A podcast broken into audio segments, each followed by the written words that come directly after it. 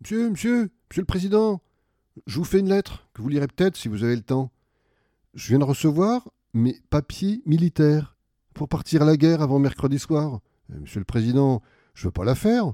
Je suis pas sur terre pour tuer de pauvres gens. C'est pas pour vous fâcher, hein. Faut que je vous dise, ma décision est prise. Je m'en vais déserter. Euh, Depuis que je suis né, j'ai vu mourir mon père, j'ai vu partir mes frères et pleurer mes enfants. Ma mère a tant souffert que qu'elle est dedans sa tombe et se moque des bombes et, se moque des vers. Quand j'étais prisonnier, on m'a volé ma femme, m'a volé mon âme et tout mon cher passé. Demain, de bon matin, je fermerai ma porte au nez des années mortes, j'irai sur les chemins. Je m'en dirai ma vie sur les routes de France, de Bretagne en Provence, et je dirai aux gens refusez d'obéir, refusez de la faire, n'allez pas à la guerre, refusez de partir. S'il faut donner son sang, allez donner le vôtre, vous êtes bon apôtre, monsieur le président. Si vous me poursuivez, prévenez vos gendarmes que je n'aurai pas d'armes et qu'ils pourront tirer.